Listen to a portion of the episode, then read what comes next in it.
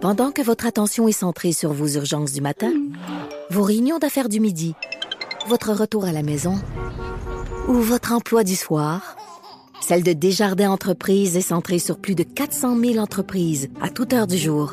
Grâce à notre connaissance des secteurs d'activité et à notre accompagnement spécialisé, nous aidons les entrepreneurs à relever chaque défi pour qu'ils puissent rester centrés sur ce qui compte, le développement de leur entreprise. C'est 23. L'essentiel de Paul Arcan, tout ce que vous devez savoir chaque jour en moins de 60 minutes. Bonne écoute. Eh bien, on a appris hier soir avec tristesse le décès de notre amie, une ancienne collaboratrice euh, à l'émission, chroniqueuse à la presse, Louise Cousineau, qui s'est éteinte à l'âge de 86 ans. Des suites d'une infection pulmonaire et c'est une grande, grande dame des médias. Elle a travaillé à la presse pendant près de 45 ans aussi à TV Hebdo, a fait des chroniques à la radio, à CKC avec euh, Paul Arcand, évidemment, ici aussi au 98.5. Et c'est vraiment une femme entière à qui l'on doit et à qui je dois aussi beaucoup parce qu'elle a été une critique redoutable, une femme qui a eu un impact majeur sur l'industrie de la télévision, mais des médias aussi en général. Puis même si on lui faisait beaucoup, beaucoup de courbettes, les producteurs, les programmateurs, les gens de Radio-Canada, de TVA et compagnie, ça n'a jamais changé son opinion. Euh, elle était juste, elle pensait toujours aux gens, au public en écrivant ses critiques. Et il y a plusieurs beaux messages qui sont arrivés sur les réseaux sociaux dans les dernières heures. On a parlé d'une femme passionnée, intègre, honnête, qui se tenait debout, un électron libre, euh, pas dans la rectitude politique. Et Stéphane Laporte a écrit quelque chose de vraiment magnifique. Louise Cousineau faisait de la télé un roman, un téléroman dont chacune de ses chroniques était un épisode. Et si jamais la vie éternelle est plate, Dieu va se le faire dire. Je pense que ça résume très bien Louise Cousineau. Et à la radio, où elle a sévi quand même avec toi pendant de nombreuses années, j'ai fait un court résumé de quelques moments marquants Ah, de ses chroniques. il y en a eu pas mal. Madame Louise. Monsieur Paul, avec le karma de Mirabel, qui croit à ça? Dès qu'on dit Mirabel, il y a un désastre. C'est toujours le même problème au gala des Oliviers. Trois discours en ligne de Jean-Marc Parent, Paul. Trois discours de remerciements plates. Mais là, là, quand le Canadien joue, tout le monde devrait avoir le droit de le voir. Le monde t'a prévenu fou, même moi! Même moi, Paul! Je le sais, vous m'étonnez. Mais ce qu'il y a de bon, Paul, dans cette émission-là, c'est que pendant une demi-heure, on voit du monde de bonne humeur à la télévision. Ça, c'est rare.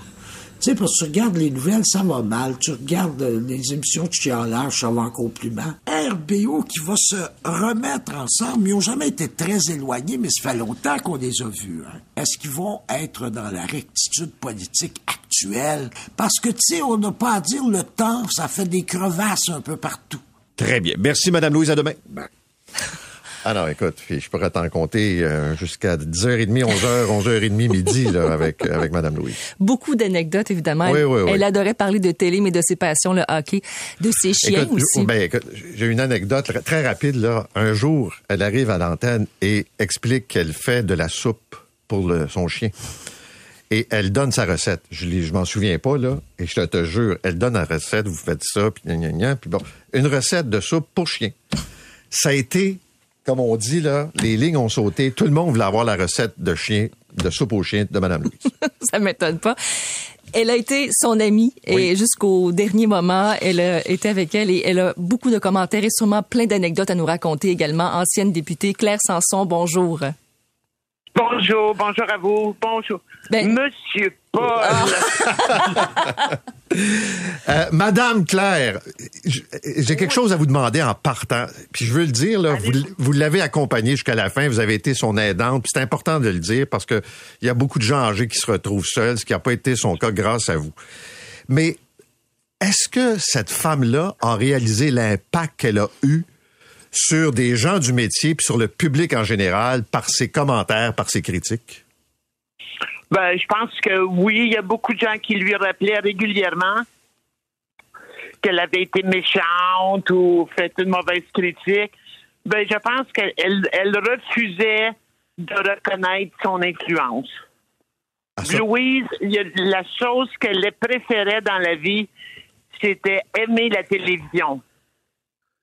Quand on lui faisait visionner une émission qu'elle aimait, ça la rendait excessivement heureuse. Elle m'a dit un jour, euh, quand je commence à regarder une émission, j'ai envie d'aimer ça. Je voudrais aimer ça. J'arrive disposé en me disant, ça va être bon. c'est sûr qu'il y en a qui m'ont déçu, que j'ai pas trouvé ça bon, mais elle avait une approche assez ouverte en tenant compte du public. Oui, je pense que Louise était d'abord Louise, c'est une femme, était droite comme une flèche. Hein? Alors Louise, quand elle arrivait en visionnement, qui commençait juste quand elle arrivait, tout le monde l'attendait. Et euh, ce qu'elle elle arrivait bien disposée et généralement, si elle avait eu son stationnement et son cendrier, elle était de bonne humeur. Mais elle- l'a dit quand même dans certaines entrevues, euh, Madame Sanson, que ça devait pas toujours être simple quand même, parce que quand elle faisait une mauvaise critique, que ça paraissait le lendemain dans la presse, par moment elle avait de la difficulté à dormir. Est-ce que ça l'atteignait quand même personnellement, euh, ce genre de, commentaires des gens, les critiques, parce que on sait qu'au Québec, des fois, on a de la difficulté avec ça, la critique, là? Oui, mais nous, Louise, elle voulait pas faire de peine à personne, mais elle voulait pas mentir à ses lecteurs. Alors, si, puis Stéphane Laporte a bien raison, il est mieux d'avoir des bons shows en haut parce qu'il y en a qui vont se faire blaster. Mais- Alors, Non, mais j'allais dire, ce qui, ce qui est extraordinaire, ce qui est, euh, je parle au présent, là, mais avec Louise, c'est qu'elle avait cette capacité d'écrire en fonction vraiment du public en disant ça, ça marche pas. Le monde, elle me disait ça tout le temps. Paul, ça, le monde va aimer ça et voici pourquoi. Il y avait un argumentaire, là. C'était pas juste un sentiment, là. Écoutez, Monsieur Arcan, moi, Louise, elle m'a traîné dans toutes les ventes de garage qui se faisaient à Hudson, à Saint-Lazare, et elle achetait toutes sortes de cochonneries, mais c'était pas le cendrier qu'elle voulait, c'était l'histoire du cendrier. Exact. Ça, c'est vrai. Ça, c'est vrai. Alors, elle pouvait, on pouvait rester dans une vente de garage 45 minutes, puis là, les anecdotes s'enchaînaient, puis tout ça. Et puis, finalement, des fois, le monde nous invitait à dîner. Merci beaucoup, Claire, et bravo pour euh, ce que vous avez fait avec Louise. Ça a été, euh, je pense, bien, bien important pour elle. Ah, J'ai beaucoup de bons souvenirs et honnêtement, M. Arcan, vous l'avez connu. Et si vous l'avez connu comme moi, elle était vraiment pas bien ces derniers temps. Et je pense que c'est ce qu'elle aurait voulu partir doucement dans son sommeil, près près de ses petits-fils. Merci beaucoup. Merci d'avoir été avec nous. Merci à vous. Au revoir, Claire Sanson. Écoute, juste euh, une, en est des anecdotes. Elle m'a dit, je me suis acheté un chien. Je dis, OK, il s'appelle comment? Elle dit, chien. Je dis, comment un chien? Chien. Elle a appelé chien? Oui. Petit chien, chien. Oui. C'est Il y avait Emma aussi. aussi Benji. Oui, il y en a eu plusieurs. Ah non, non, il y en a oui. eu, euh, mais la, la soupe au chien, là. Je vais essayer de retrouver la recette quelque part. Je suis sûr que ça existe. Pour là. chien, hein, pas, pas au chien. Non, pour non, chien. non, non, la pour chien. Oui. La soupe pour chien. Vous écoutez l'essentiel de Paul Arcan en 60 minutes. De retour après la pause.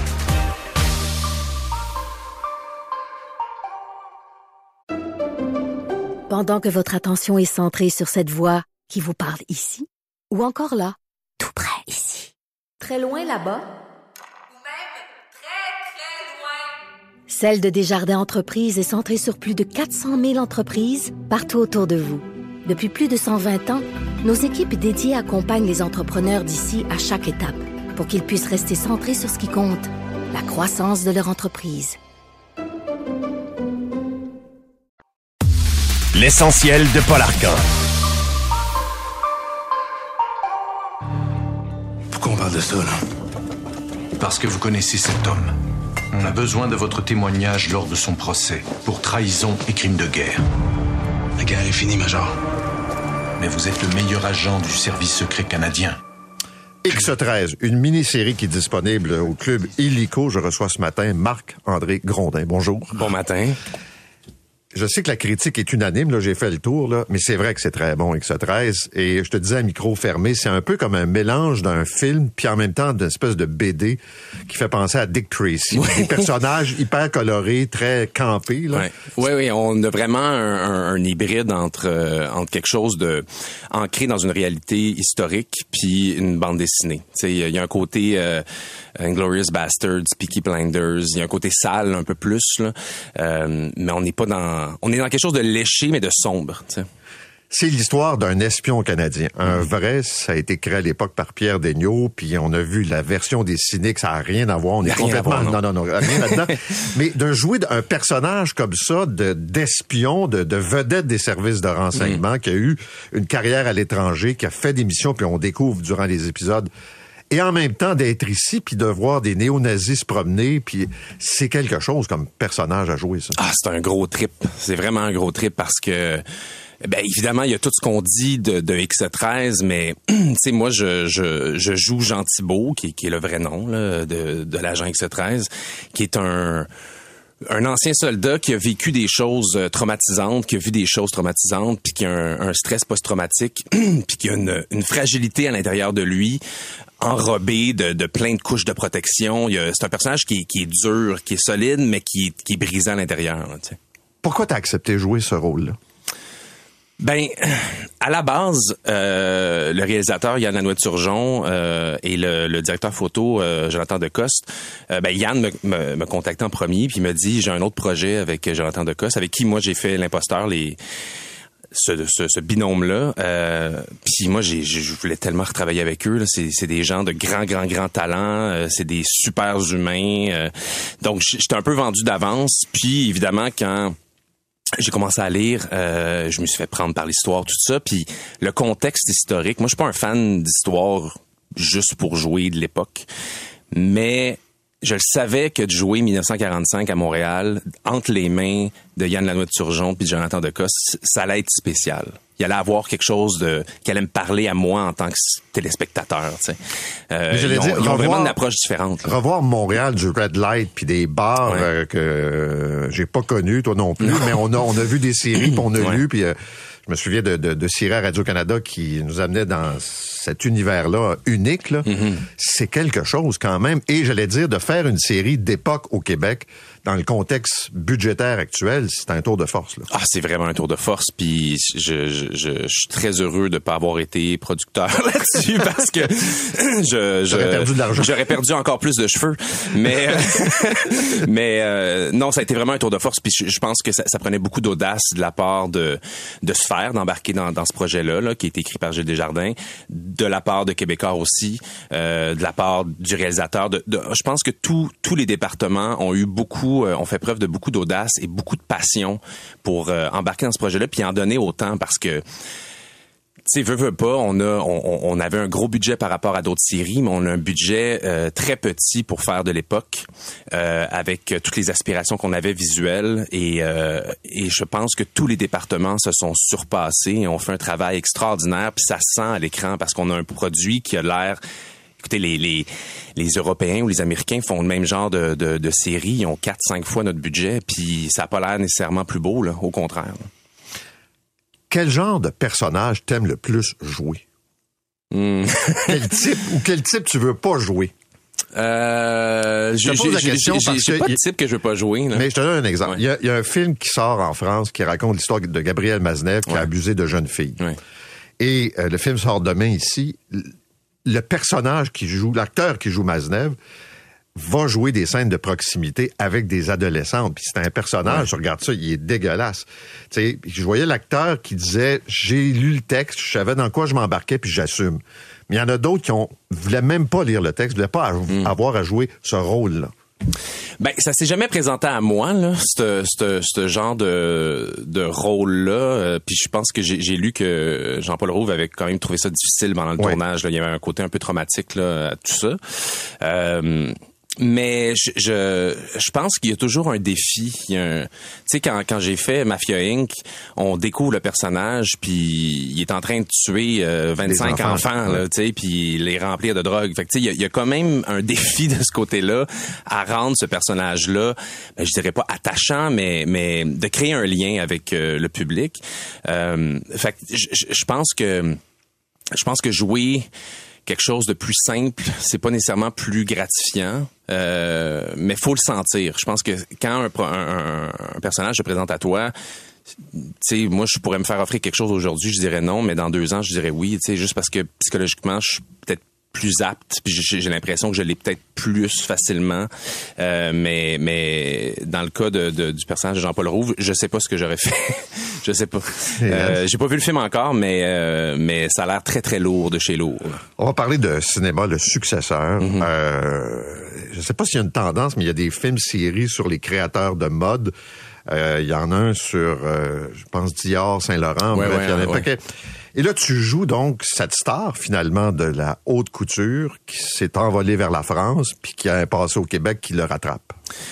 Ouais, mais c'est pas un film sur la haute couture. Non, c'est ça l'affaire, c'est que moi j'ai passé euh, quelques mois à dire à ma mère justement non non, c'est pas un film sur la haute couture, c'est quelque chose de beaucoup plus anxiogène puis plus, plus lourd que ça. Tu sais, c'est le film commence puis ça nous emmène à un endroit qu'on soupçonnait pas du tout. Ça, c'est un thriller, c'est déstabilisant, c'est déroutant, ça malmène le public. Puis je pense qu'en tout cas, ce que je vois puis ce que j'ai comme retour, euh, c'est ce que les gens cherchent euh, au final au cinéma. C'est à, à- à- être mis dans une situation inconfortable, c'est à vivre quelque chose, de pas être juste là, lobotomisé, regarder une histoire. Mais là, les gens, ils, ils- ils vivent physiquement quelque chose pendant l'heure et demie que le film dure, puis en sortant de là, ils ont envie d'en parler, puis ils disent aux gens allez le voir parce que j'ai hâte d'en parler avec vous autres. Je vous dirai rien, mais c'est ça. Euh, mais ça, c'est un, un, un film lourd justement aussi. Là. Ça, ça a été, euh, moi, j'ai, il y y a un, côté de moi qui était très dé- déstabilisé pendant le tournage parce que je pouvais m'imaginer la noirceur que le que le personnage pouvait avoir, puis jusqu'où il pouvait aller, mais euh, le réalisateur m'emmenait toujours plus loin, puis tu sais quand je pensais que le fond du, du, du- le fond du baril était six pieds en dessous de moi, lui il faisait non non non, il est 25 pieds en dessous de toi, puis il m'a emmené toujours toujours plus loin. Euh, puis ça c'est c'est quand même un cadeau pour un acteur d'avoir un réalisateur qui qui, qui te repousse toujours plus loin euh, parce que ça t'emmène ailleurs, tu sais.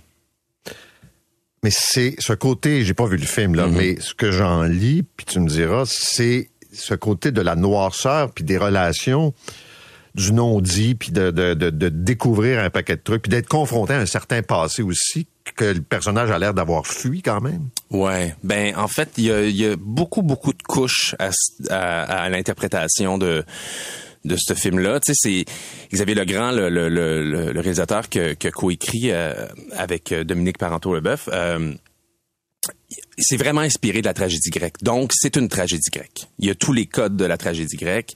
On est proche de d'Oedipe, on est proche d'Hamlet. Donc, ça peut être déroutant pour le public parfois, parce que scénaristiquement, il y a quelque chose de quasiment invraisemblable, mais on, on- la tragédie euh, à, à l'époque de la, de la Grèce antique, c'était là pour montrer aux gens qu'est-ce qu'il faut pas faire. Donc c'est pas là pour te montrer ce que toi tu ferais nécessairement. Euh, mais c'est un film aussi sur l'image, la construction de l'image. C'est un personnage qui grandit en banlieue de Montréal, qui décide de de partir en France, il change son accent, il change son prénom, il se crée littéralement un personnage dans ce milieu de haute couture là, puis il atteint le sommet. Puis au moment où il atteint le sommet, il doit rentrer au Québec. Et là, ben, s'ensuit une suite de découvertes qui font en sorte que ben, son personnage s'écroule. Euh, et lui va tout faire pour essayer de sauver son image, justement, parce que c'est dans un milieu où l'image est tout, euh, surtout dans le milieu de la mode. là. En terminant, le cinéma français passe par la tourmente des dénonciations de réalisateurs, d'acteurs, bon, de Pardieu, mais il y en a d'autres, les Césars demain et tout ça. Comment tu vois ça, le- ce qui se passe actuellement avec le, le cinéma en France? Ben c'est très sain. Euh, je pense que euh, il était temps que, que que certaines personnes prennent parole pour faire changer les choses. Je, pense que c'est plus lent en France aussi parce que culturellement, ils ont un rapport. C'est très hiérarchisé en France. Euh, Dans le milieu du cinéma, euh, ben c'est c'est le milieu que je connais là. Euh, C'est excessivement hiérarchisé. On a peur des gens de pouvoir. On leur donne carte blanche à faire n'importe quoi. Euh, donc, moindrement que tu as une attitude euh, mauvaise, mais là, tu as vraiment, euh, t'as vraiment un, un terrain de jeu extraordinaire pour devenir encore plus mauvais. Euh, je l'ai vu quand j'ai travaillé avec Depardieu. Depardieu, même, je me souviens... euh, euh, il était très excité à l'idée de faire un film dans lequel j'étais. On s'était vu en, en, en prep, puis euh, il était vraiment excité. Puis on arrivait la première journée de tournage, puis il s'allumait une cigarette euh, dans le corridor du studio. Puis on lui a dit ah non vous avez pas le droit de fumer. Puis il a juste dit ah non j'ai pas le droit de fumer ici. Ah non, monsieur, ben oui, oui, oui, vous pouvez fumer, vous pouvez fumer. Mais là, déjà, tout le monde s'écrase devant lui. Donc, lui, il a comme un peu un terrain de jeu pour faire ce qu'il veut. Il peut dire ce qu'il veut, faire ce qu'il veut. Exactement. Puis je pense que certaines personnes voient plus les limites, puis transgressent ces limites-là pendant longtemps. Puis là, ben, les gens se réveillent un peu. Puis euh, il y a quelque chose de sain parce que oui, il y a un, rapport... Euh, au pouvoir, puis euh, les rapports hommes-femmes sont, sont quand même assez différents là-bas qu'ici. Là. Beaucoup, je pense. Oui, malheureusement. Euh, évidemment, moi, j'ai, pas vécu, puis j'ai, euh, malheureusement euh, ou heureusement le l'avantage d'être un acteur homme. Donc, mes rapports avec les hommes acteurs étaient très différents, mais mais oui, il y, a rien de ce que je lis qui me surprend là, absolument pas, malheureusement. Merci beaucoup d'être venu euh, ce matin. Ben, merci. Donc, le, le, film, en fait, la série X13 est présentée sur Club Illico. Deux épisodes, puis il y a deux autres qui s'ajoutent. Là, à chaque jeudi, oui. À chaque jeudi. Et le film Le Successeur, Marc-André Condrin. Merci d'être venu. Merci beaucoup. On revient sur les données de l'inflation qui ont été rendues publiques hier. Donc, le taux passe sous les 3% 2,9 La facture d'épicerie, c'est que ça vous concerne beaucoup. Euh, ça augmente encore, mais moins rapidement. J'en parle avec euh, notre ami Sylvain Charlebois. Monsieur Charlebois, bonjour. Bonjour, Paul. Euh, Est-ce que c'est l'effort combiné des moyens déployés par le ministre François-Philippe Champagne, une meilleure concurrence, ou c'est le jeu du marché qui fait que ça augmente moins vite? J'aimerais ça vous dire que c'est Ottawa, c'est l'œuvre d'Ottawa, mais pas du tout. là. C'est euh, en fait c'est le contraire. Je pense qu'Ottawa a nuit à l'effort du marché. Mais dans le fond, euh, il y a un an, Paul, euh, le taux d'inflation alimentaire était au-dessus de 11 euh, et on s'attendait à une baisse là, continue, puis on, croit que le taux d'inflation alimentaire va continuer à diminuer. Là, là il y a une, hier, il y a eu une baisse de 1,1% On n'a jamais vu ça depuis mai 2016. Wow quand même. Là. Fait que les, les, choses se calment. Puis quand on parle, quand on discute avec différentes entreprises euh, agroalimentaires, la chaîne d'approvisionnement est plus prévisible, euh, les marges sont, euh, sont, sont, disons, plus prévisibles aussi. Donc ça, ça veut dire pour nous tous qu'on va avoir plus de rabais au magasin. Mettons que j'ai l'esprit tordu. Je me dis, ils ont assez rempli les coffres pendant les 12 derniers mois que là, sur des prix déjà très élevés, puis parfois avec des quantités moindres, ben là, ils en prennent un peu moins, ils sont un peu moins gourmands. Ben, c'est, c'est, je sais, qu'il y a beaucoup de gens qui pensent ça, mais quand on, regarde les bilans financiers, euh, disons qu'au niveau de l'abus, il n'y a pas euh, d'indication comme quoi les bannières ont exagéré. Par contre, euh, les coûts, la, la structure des coûts a changé depuis deux, trois ans. Là. Ça coûte beaucoup plus cher, mais faut, faut revenir au problème à la base, même avant l'inflation, même avant la tempête inflationniste, il y avait déjà des problèmes au sein de la filière. Il y a beaucoup de chicanes entre les bannières et les fournisseurs, ce qui fait en sorte que ça gonfle les prix au détail. On s'en rend pas compte, comme le fameux blackout, on s'en est déjà parlé. Mm-hmm. Le blackout, là, les, les prix sont beaucoup plus volatiles en novembre et février. Pourquoi? À cause du blackout. Là, on vient d'apprendre que l'Oblast, Métro et Sobeys vont augmenter leurs frais parce que quand on vend à ces bannières-là, il faut les payer. Ces frais-là augmentent. Qu'est-ce que vous pensez qui va arriver, Paul? Les prix vont augmenter en amont puis nous, on se fait ramasser à l'épicerie. Donc, c'est ce jeu de chat et, la, et la souris qui doit cesser au sein de la filière pour, disons, euh, cesser de voir les prix augmenter tant que ça. Là. Comment ça se fait qu'il y a une baisse euh, des coûts du prix pour la soupe, le bacon puis les crevettes? Ben, c'est des chaînes qui sont euh, qui sont plus prévisibles. Ça dépend. Ben, dans le cas du bacon, c'est du porc. Le porc, euh, bon, les prix ont diminué pas mal. Dans le cas des, des produits en canne, disons que les, les les variables sont plus sont plus prévisibles aussi. Là. Donc c'est pour ça que chaque chaque produit a son histoire. Euh, mais dans le cas de, de, je sais pas moi, là actuellement, ce qu'on voit, c'est les légumes. Les légumes augmentent beaucoup. C'est en hiver, c'est normal. Euh, mais à part de ça, il y a pas d'autres sections de, l'épicerie où ça pose problème. Par exemple, les, les, je sais pas moi, la, viande, par exemple, les, euh, les fruits, les oranges, il me semble que c'est moins cher que c'était. Ben, c'est parce que les oranges ont augmenté beaucoup l'année passée. À cause, euh, il y a eu un gel euh, précoce en Floride. Là. Ça, ça l'a, ça l'a fait gonfler le, prix des agrumes. Mais cette année, c'est moins pire. C'est, encore là, c'est tout le temps une question de cycle. Mais de façon générale, moi, je pense qu'on va finir l'année. Euh, autour de 2,5% euh, ce qui est souhaitable. Les États-Unis sont à 2,6% actuellement. C'est à peu près là qu'on devrait être éventuellement. Merci d'avoir été avec nous. Bonne journée. Bonne, journée. Bye bye. Sylvain Charlebois, qui est le directeur du laboratoire de sciences analytiques en agroalimentaire de l'Université d'Alousie. Vous écoutez l'essentiel de Paul Arcan en 60 minutes. De retour après la pause.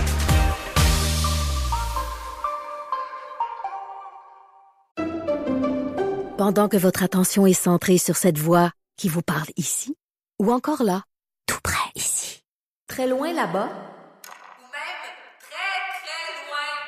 Celle de Desjardins Entreprises est centrée sur plus de 400 000 entreprises partout autour de vous. Depuis plus de 120 ans, nos équipes dédiées accompagnent les entrepreneurs d'ici à chaque étape pour qu'ils puissent rester centrés sur ce qui compte, la croissance de leur entreprise. L'essentiel de Paul Arcan. Maintenant, la Sûreté du Québec a arrêté cinq suspects c'est une enquête concernant des décodeurs illégaux permettant d'aller chercher des signaux. Et donc, on vendait ces décodeurs et euh, ben, on faisait de l'argent avec ça. Danny Laflamme de la Sûreté du Québec est avec nous. Il est le coordonnateur à l'unité de récupération d'actifs criminels. C'est lui qui a mené avec ses collègues donc euh, l'enquête qui a conduit euh, à ces arrestations. Monsieur Laflamme, bonjour. Oui, bon matin. Peut-être nous expliquer d'abord en gros comment ça marche ces décodeurs puis comment c'est illégal? Oui, mais dans le fond, les décodeurs, c'est qu'ils sont programmés pour avoir accès du contenu en ligne qui, celui-ci, a été volé euh, au préalable. Donc, euh, c'est des décodeurs à la base qui peuvent être en vente euh, dans certains magasins, mais c'est lorsqu'ils sont programmés qu'ils ont accès à ces, ces signaux-là qui ont été volés, c'est là que ça devient illégal en soi. Comment ils volent les signaux? ben, ça peut être aussi simple que des gens qui ont des gros serveurs vont euh, télécharger euh, des postes de télévision en continu et par la suite vont rendre ça disponible à des réseaux comme ceux avec lesquels on fait des arrestations hier. Et ces réseaux-là vont revendre ça à, leurs clients via leurs décodeurs qui leur ont vendu au préalable. OK. La... Là, ce que je comprends, il y a 7000 personnes qui seraient abonnées qui auraient ces décodeurs-là. Oui, minimalement, on avait une liste de clients de plus de 5000 personnes qui étaient abonnés pour euh, les deux organisations? Est-ce que c'est possible que j'ai acheté ça de bonne foi? Que je me suis dit, voilà quelqu'un qui m'offre, pour je pense, c'est 25 dollars par mois, plus le coût d'acquisition du décodeur. Ça fait mon bonheur, puis j'aime mieux ça. Quelqu'un qui n'a pas d'intention malveillante, qui n'a pas l'impression d'acheter quelque chose d'illégal. Ben, je vous cacherai pas que ces organisations-là avaient des sites Internet où tout semblait, on va dire, en première apparence légitime, sauf que de payer 25 dollars par mois pour avoir accès à 3000, 3500 canaux de télévision, dont beaucoup sont payants à la base. Euh, c'est peut-être là, que les clients devaient se questionner à savoir si oui ou non le produit qu'ils avaient entre les mains était légitime ou pas. OK. Et qu'est-ce qu'ils vont faire, ces clients-là? Est-ce qu'ils perdent euh, finalement le, signal? Ils ont plus accès à ces chaînes-là? Ben, on travaille fortement là, afin de couper les signaux. Euh, bien évidemment, la technologie étant ce qu'elle est, c'est pas si facile que ça.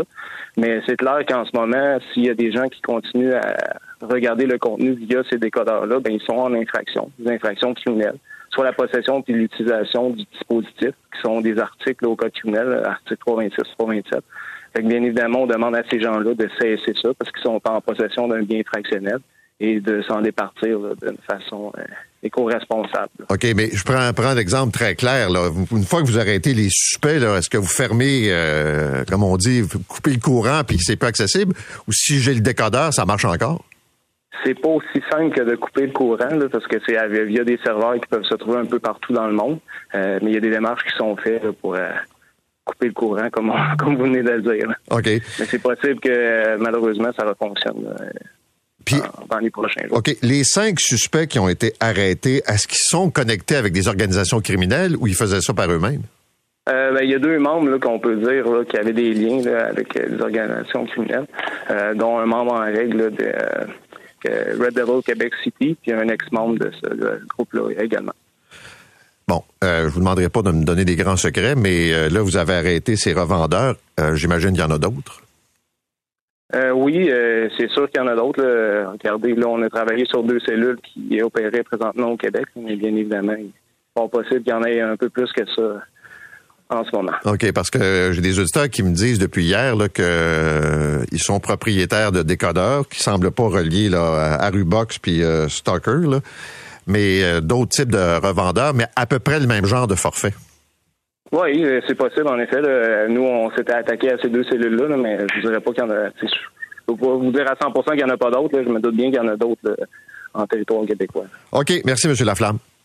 Euh, juste terminer Oui. euh, en terminant rapidement, là, mais c'est ce, ce côté-là de l'enquête, bien évidemment, avec quand même un côté très lucratif. là, on s'en cachera pas. là, on parle de plus de 7 000 clients à 25 par mois. Donc, euh, c'est sûr qu'il y avait une facette de récupération d'actifs qui était faite. Puis, on a réussi à bloquer trois résidences et euh, bloquer des comptes bancaires également, en plus d'aller saisir des véhicules et tout ça type de produits de la criminalité. Vais vous poser une question qui va vous paraître bizarre, mais elle vient des auditeurs, fait que je pense que je vais faire le relais. Euh, 3000 chaînes environ. Est-ce que le signal était de qualité? Euh, quand même. Ouais. Quand même. C'était pas à 100 là, mais quand même une très bonne qualité. là. C'est sûr que ces organisations-là vont aller chercher des décodeurs de plus en plus performants euh, pour pas qu'il y ait autant de différences. OK. Euh, mais oui. Parfait. Merci, M. Laflamme. Ben, merci. Merci. Au revoir. Bonne journée. Daniel Laflamme, responsable de l'enquête, donc, à la Sûreté du Québec. On connaît Brigitte Alpin pour son combat contre les injustices fiscales. Elle a écrit des livres, des documentaires, elle enseigne, mais là, elle nous arrive avec un roman. Évidemment, la matière première reste la même. Brigitte Alpin, bonjour. Bonjour. Euh, ça s'appelle L'Alerte. Pourquoi vous avez choisi la voie du roman d'abord? Je pense que après 20 ans dans cette euh, ce, combat ou cette croisade contre l'injustice fiscale, j'avais l'impression qu'on avait peut-être atteint un plateau. Euh, on- là, je commençais à parler avec des gens qui étaient déjà convaincus de la cause. Puis je voulais aller parler avec d'autres personnes. Et euh, je trouvais que euh, ça n'existe pas un roman sur l'injustice fiscale dédié même euh, dans, dans tout cas dans toute la littérature francophone. J'aime le dire j'aime dire que c'est le premier. Et euh, je trouvais qu'avec ça peut-être qu'on pourrait aller chercher d'autres lecteurs d'autres personnes à convaincre euh, pour cette cause-là. Puis aussi il y a certains il y a certaines injustices fiscales qui se comprennent mieux avec la fiction. Donc on peut pas par exemple avoir un milliardaire qui va venir parler de ses fling-flang euh, d'impôts. Donc, on peut pas avoir un fiscaliste qui va venir dire comment il procède. Donc, je trouvais que à faire un roman euh, qui est une fiction, évidemment, mais basé sur des faits, des lois fiscales réelles, qui, à la fin de la lecture, on peut se dire, ah, mais peut-être, c'est- elle vient dire que ça, ça pourrait se faire. Je peux pas croire que tout ça pourrait se faire dans la réalité. Je vais résumer rapidement, là, puis vous pourrez, compléter, bien sûr. Là. Votre personnage est chef de, cabinet du ministre des Finances. On est dans un Québec souverain qui vient d'être un pays. Et c'est sur le, sens d'un trailer que vous nous proposez l'alerte, c'est-à-dire qu'elle quitte de façon rapide, brutale son environnement. On sent la déception. On vous imagine un peu, veut, veut pas, dans ce personnage-là. Et là, il y a tout le recul du temps qui nous montre les magouilles qui se font, puis on lit ça, là, puis je pensais à Pierre Fitzgibbon, à, à François Legault, qui essaie de dire aux Québécois, soyez positifs. Vous nous faites un portrait un peu sombre des magouilles de ceux qui nous dirigent.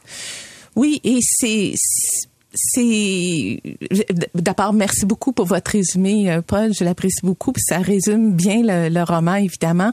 Euh, oui ça c'est je pense qu'on est dans un contexte où est-ce que non seulement au Québec mais euh, au Canada à l'international on est dans des situations on est dans dans un état de guerre là. On n'est pas, on n'est plus, euh, on, est, on, on voit des gouvernements populistes, on voit donc, je pense que la réalité, elle est là.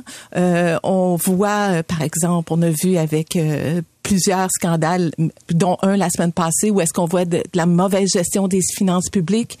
On- donc, euh, je crois que les gens doivent avoir un portrait réaliste de la situation pour être bien informés puis prendre de bonnes décisions. Mais on sent la déception. C'est-à-dire que le personnage a cru à la souveraineté, s'est dit euh, ça va changer quelque chose, puis là on est en train de revirer ça en paradis fiscal. Mais le Québec et le Canada sont déjà, à certains égards et pour certaines entreprises, des paradis fiscaux. Oui, elle le dit dans le dans dans le re- dans l'alerte. Cécile, l'héroïne, le dit. Moi, je crois en je crois à un Québec qui est capable de séparer donc, Cécile l'a dit et Brigitte l'a dit aussi.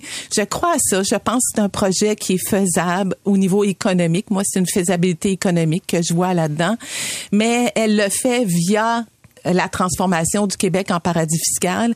Et elle et évidemment moi je suis contre les paradis fiscaux. Fait que j'utilise tout ça pour démontrer que ça ne serait pas une bonne idée ni ici ni ailleurs. Et euh, et, et, oui elle est déçue, elle est déçue de du résultat de son projet. Et comme vous dites c'est vrai que le Québec est déjà un paradis fiscal. Elle le dit dans le livre pour euh, pour les entreprises euh, pour toutes les entreprises évidemment. Mais pour certaines grandes entreprises euh, elles ont droit même à un congé d'impôt sur euh, les gros investissements euh, qui va jusqu'à 150 millions par projet d'investissement en impôts et en, fonds de santé. Donc, c'est beaucoup. Les, petites et moyennes entreprises sont quand même taxées, imposées à un taux de 3,2 C'est pas beaucoup, hein, au Québec, 3,2 Donc, pour les entreprises, je pense qu'on peut dire que je pense pas qu'on peut dire qu'on est déjà un paradis fiscal, mais pour certaines entreprises, on attire, euh, on attire des entreprises qui veulent pas payer d'impôts, qui veulent profiter de grosses subventions au Québec. Je lisais votre bouquin, puis on est en plein débat sur la santé, la nouvelle agence de santé, puis euh, population qui vieillit, les listes d'attente, euh, l'urgence, etc. Puis là, je veux rien trop trop gâcher là, mais vous posez la question, est-ce qu'à un moment donné, la facture va être tellement élevée qu'on ne pourra pas se payer tous les services? Et là, vous allez plus loin de dire euh, l'aide médicale à mourir, ça serait peut-être pas une option. Oui. Ça serait comme imposé. Oui, j'ai trouvé... On, est dans la fiction, là, mais quand même. Oui, j'ai trouvé difficile d'amener ce sujet-là. Hein. Je l'ai fait, euh, je sais pas si vous l'avez ressenti, pas, je l'ai fait avec des pincettes, puis vraiment de façon délicate. Ben, il y a un débat entre les ministres euh, sur ça. Là, et, euh, et, oui, je trouve que les pharmaceutiques nous amènent dans une situation où est-ce que elles, pour faire de plus en plus de profit, nous attachent avec des médicaments qui prolongent la vie hein, de façon chimique, si on veut. Et, euh, et après ça, nous, les contribuables, on doit supporter euh, ces personnes-là qui ont, euh, qui heureusement peuvent vivre plus longtemps. Mais est-ce que nos finances publiques peuvent supporter tout ce système-là? Ben, Vous savez, les centenaires, hein, il y en a de plus en plus. Et un centenaire, moi, mon père il est décédé, ça fait pas longtemps, 95 ans. J'aurais voulu qu'il qu'il vive jusqu'à 150 ans. J'ai rien, je suis heureuse de ça, mais ça c'est lourd sur les finances publiques, tout, tout euh, ce, système euh, où est-ce qu'on on, entretient euh, longtemps des personnes malades, très malades pendant, c'est ça, pendant longtemps. Pensez-vous qu'un jour on va en arriver là? Ah mon Dieu, je pense que oui. Je pense qu'on un jour on va débattre en tout cas de ces questions-là. Mais je pense que oui. Je, ben, je suis pas un futurologue. Là, non, non, non, non, mais, je crois vous avez fait une réflexion inévitablement là-dessus. Moi, je crois qu'il euh, y a des questions difficiles que les sociétés vont se poser peut-être plus rapidement qu'on pense même. L'autre question qui est importante, c'est quand on écrit un roman, bon, je viens de parler là, de la trame de fond, de la, justice fiscale, l'injustice fiscale, les, les ministres. Il y a un côté, veut, veut pas, d'intrigue plus personnelle des personnages que votre personnage principal a un enfant, euh, problème d'alcool. Euh, bon, comment comment vous bâtissez ça là? C'est un peu contre nature là. Habituellement, les chiffres, les faits, c'est ça qu'on veut là. Là, vous allez ailleurs. Là. Ah, vous savez, euh, Paul, vous avez réfléchi beaucoup en lisant le livre parce que c'est exactement ce que j'ai trouvé très difficile à un point où est-ce que j'ai été obligée de vraiment y aller comme une comptable. Moi, je suis comptable de formation. Fait, je, je me suis fait des gros tableaux, puis je, me suis, euh, je, me j'ai comme listé tout ce que je voulais. Moi, ça fait 35 ans, je pense à écrire un roman. Fait que je n'avais-tu des idées que je voulais mettre là-dedans? Fait que j'ai listé toutes les problématiques, dont la problématique sur les systèmes de santé. Donc, j'ai listé toutes les problématiques que je voulais mettre, puis je me suis construit une histoire qui permettait de amener ces problématiques-là de façon évolutive sans trop fatiguer le lecteur. Puis tout d'un coup, rendu à page 100, 150, le lecteur est absorbé dans cette histoire-là, puis il est devenu comme un genre de spécialiste de ces problématiques-là ou de l'injustice fiscale sans s'en apercevoir. Et euh, évidemment, j'ai trouvé ça extrêmement difficile parce que moi, comme comptable, comme fiscaliste, je, je dois laisser parler les faits uniquement. Je dois pas m'imaginer des choses. Et là, comme romancière, c'était tout le contraire. Mais là, vous devez mettre de l'émotion là-dedans. Oui. hein? C'est comme euh, n'importe quel genre de série, un trailer ou autre. OK, il y a l'action, mais ça prend de l'amour, ça prend des, des, un passé, ça prend des enfants, puis euh, on sait... Ou, qu'on- enfin qu'on découvre au fur et à mesure de la lecture. Oui, et, et, euh, l'alerte qu'on lit présentement, c'est la troisième réécriture. Une des raisons pourquoi j'ai dû le réécrire, c'est que j'en mettais pas suffisamment. Donc, euh, Anne-Marie Villeneuve de chez Druide me disait, Brigitte, ça, creuse-les davantage. Puis, à chaque fois qu'elle me disait creuser davantage, c'est justement une bulle d'émotion que j'osais pas percer, j'osais pas aller là. Donc, euh, j'ose...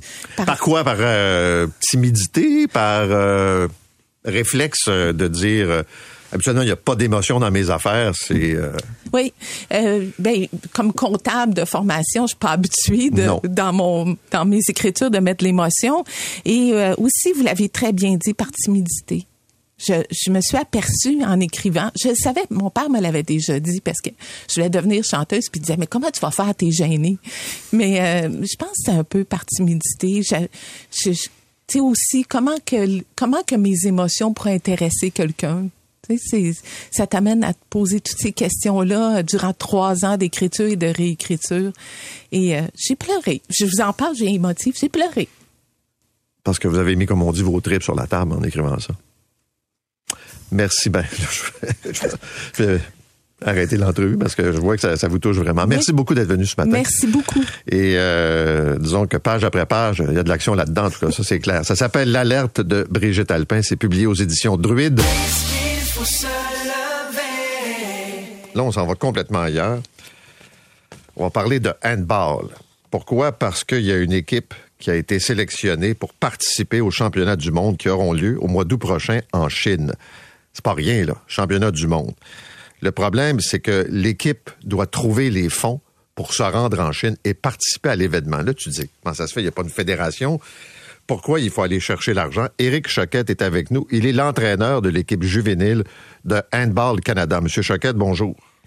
Bonjour, M. Arcand. Merci pour la tribune. Euh, Ben, d'abord, je vais essayer de comprendre. Là. Euh, votre équipe a été sélectionnée donc pour participer à ces championnats du monde. Pourquoi il faut faire une opération de sociofinancement? Pourquoi vous devez trouver l'argent pour payer les factures? Euh, premièrement, notre fédération, la Fédération canadienne, n'a pas les subventions nécessaires pour couvrir cette, euh, cette dépense-là. Donc, euh, en partant, on est dans un cercle vicieux, vu qu'ils ne reçoivent pas les subventions nécessaires, mais on n'est pas capable de se rendre jusqu'au bout. C'est la même problématique que les filles seniors ont eu en octobre, que c'est un débat qui traîne depuis des lunes, que le financement au niveau des fédérations, surtout pour des activités quand, on se rend des, comme au championnat du monde, il devrait y avoir des postes spéciaux là, pour ça. Si ça vient pas de la fédération, mais ça devrait sortir euh, du programme d'aide aux, euh, aux athlètes ou euh, du, du comité olympique, là, OK. Bon, au vous Sport Canada.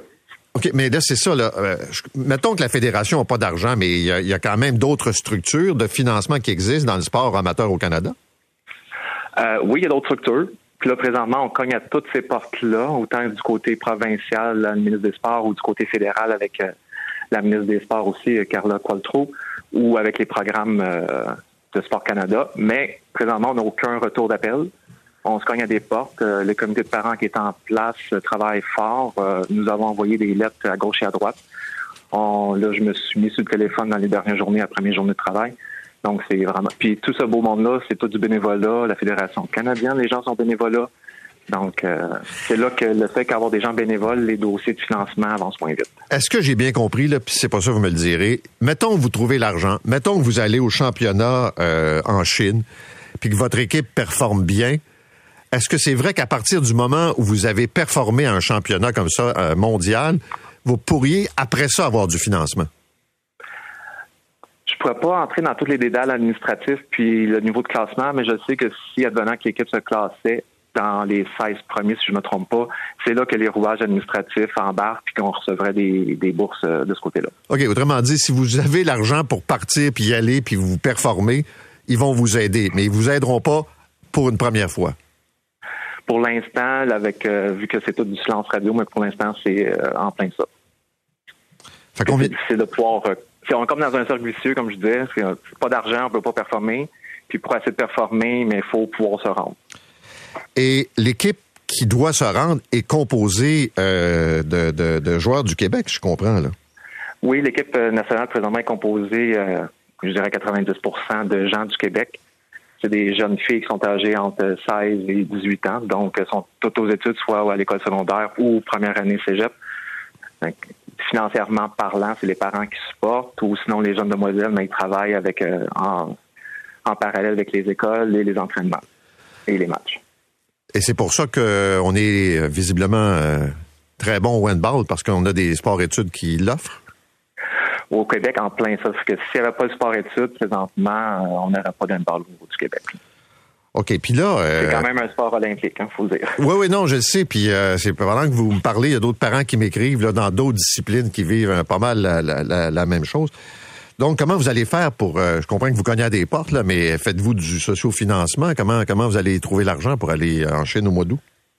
Là, présentement, on, on, frappe euh, aux portes des compagnies pour euh, trouver des commandites de ce côté-là. On est parti à un Make a Champ pour euh, essayer de ramasser des sous, mais c'est pas évident d'avoir les plateformes pour, euh, comment dire, euh, parler du sujet. Donc, c'est pour ça qu'un matin, on apprécie énormément l'opportunité. Mais sinon, on essaie d'utiliser les réseaux sociaux et ces choses-là. Ben, bonne chance à vous, puis euh, merci d'avoir pris ce temps-là. Euh, je vous remercie. Bonne journée à votre équipe aussi. Au revoir. Éric Choquette est l'entraîneur de l'équipe juvénile, les filles, au Handball euh, Canada. Ils veulent aller, puis ils sont retenus pour le championnat mondial en Chine. C'est 23. Pendant que votre attention est centrée sur cette voix qui vous parle ici, ou encore là, tout près ici, très loin là-bas, Celle de Desjardins Entreprises est centrée sur plus de 400 000 entreprises partout autour de vous. Depuis plus de 120 ans, nos équipes dédiées accompagnent les entrepreneurs d'ici à chaque étape pour qu'ils puissent rester centrés sur ce qui compte, la croissance de leur entreprise.